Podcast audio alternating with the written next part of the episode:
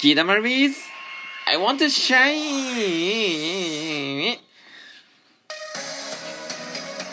Hey guys, hello everyone. Hi, this is Gita Maris. I want to shine. So today is English day, so I speak English. So uh, my English is not perfect, and also maybe to for Japanese. So maybe this today's program is not is boring because I just speak English. But uh, please listen to my program. So today is also I want to talk about my father's story. Uh, by the way, I don't know this program name is cool or not.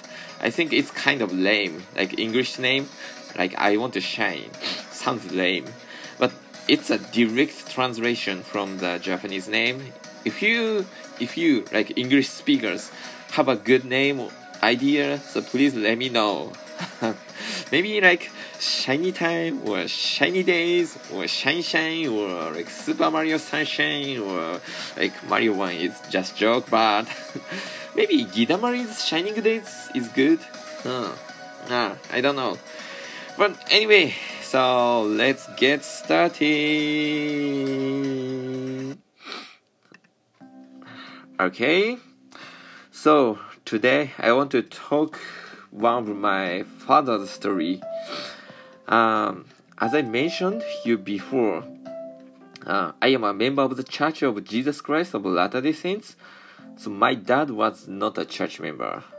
I got baptized nine years ago at my hometown. Of course, of course, at first he told me, my, my dad, he told me that joining the church was too much. He didn't think it was good choice. He also believed uh, a particular person since he was a student. It was not religion, but it looked like religion and pretty suspicious. Yes. But he was stubborn and he believed it firmly. So, and when church missionaries visited to my house, he, he, my dad, my dad told missionaries, he thought this church was not true. I got so embarrassed. I got so embarrassed. Ah. So, but however, there were twice that he came to the church. Like before and after I went to mission. In this church, some young members serving religion, religious mission to preach the teaching of Jesus Christ and help people for two years. This is volunteer. This is not work. This is volunteer. And sometimes go to foreign country. I served in Japan from Japan. Japan from Japan. In my case. So when he came to my dad came to the church on Sunday, he spontaneously went to the stage and he wanted to talk.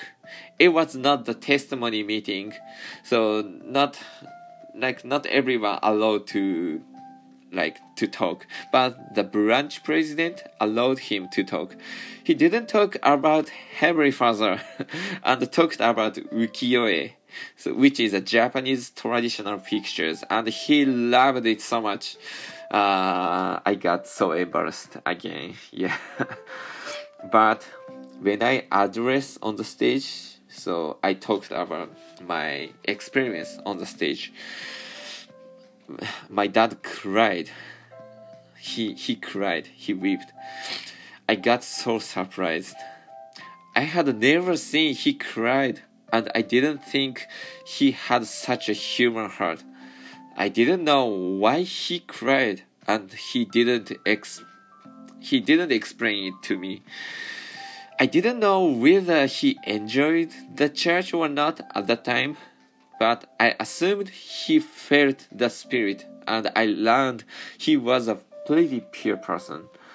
Also, he and I took some pictures with church members at, at that day. At his funeral, so one of acquaintance of my dad told me a story. He told he told like my dad told the person about the church after he went to the church like my dad told the acquaintance about the church after my dad went to the church so he showed the the person the pictures he took at the church and told the person everyone in the church is very nice and good person it's hard to translate perfectly but in japanese he said みんないい子たちなんだ the person told me that at the funeral i didn't know that my dad thought of the church like that i cried a lot i felt his love his purity and his kindness. I didn't know that. He didn't get, my dad didn't get baptized in this world and wasn't interested in the teaching of Jesus Christ. He told me teaching was boring one day.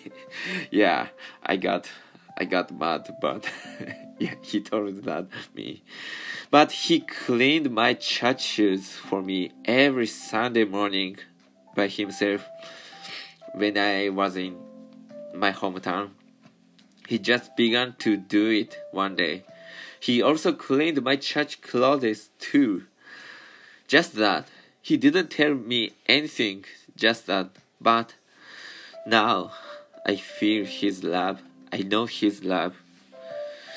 I know he loves me so much. Also, a funeral stuff. We we held the funeral ceremony at a city funeral hall. So the staff told us it's rare that spouse and child send him out warmly together. So usually, so yeah, not not not many person, not many families like send the dead person warmly or together. Um, yeah, the staff told us my dad must be a happy person.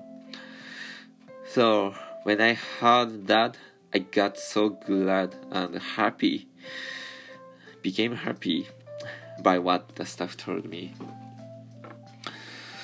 So my family was tough. it was not an ideal family. But I can testify if you don't give up and strive to follow the teaching of Jesus Christ, your family would be fixed by Heavenly Father in a wondrous way, somehow. I don't know how, but somehow in a wondrous way, you will be okay. Your family will be okay and it's it's maybe it's each time it's different. Each person for each person it's it's different way. And to those who struggle with your family right now i know it's so tough. And you might you might think you were born in a terrible family. You might think you were in a bad luck and want to quit your life right now. I know the feelings. I don't know you perfectly, but I know the feelings. But please be patient. It's so for you if you are in like if you struggle with difficulties right now, so like be patient. This word is pretty I think it's really tough. But I know. Please be patient. And please don't give up. Please have faith in God. Please have hope. Heavenly Father admitted that you deserve to experience such difficulties. You deserve. You are deserved. You deserve. I don't know the grammar. You deserve. You're such a great person. You're really like be loved by Heavenly Father. Please know that. Please don't give up. Please don't listen the Satan's word. Please don't listen to negative words which it it make you negative. It's yeah. I know that. I know that. Even though like I'm also not perfect person and so my life is still tough but I got I got so many blessings like ever ever like from from now until now a lot. Yes. So yeah please know that. Yeah like that. Right. So today's english program became like my testimony my personal experience. But yeah like yes.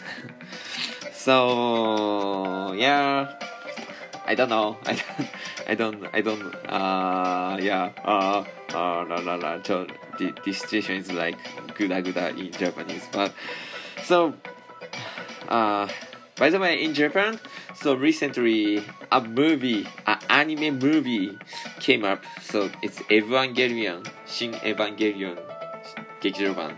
So I think in America, like it's it's not so popular, but in Japan it was really popular. It made the Evangelion made the anime culture. Yeah, it was really big, big one, and I watched it it was really good really good. Maybe americans doesn't like that the that in, in the the type of movie but we japanese love that. So something like that. So so please be happy. And this is gita Marimi. i want to shine. So see you later. Bye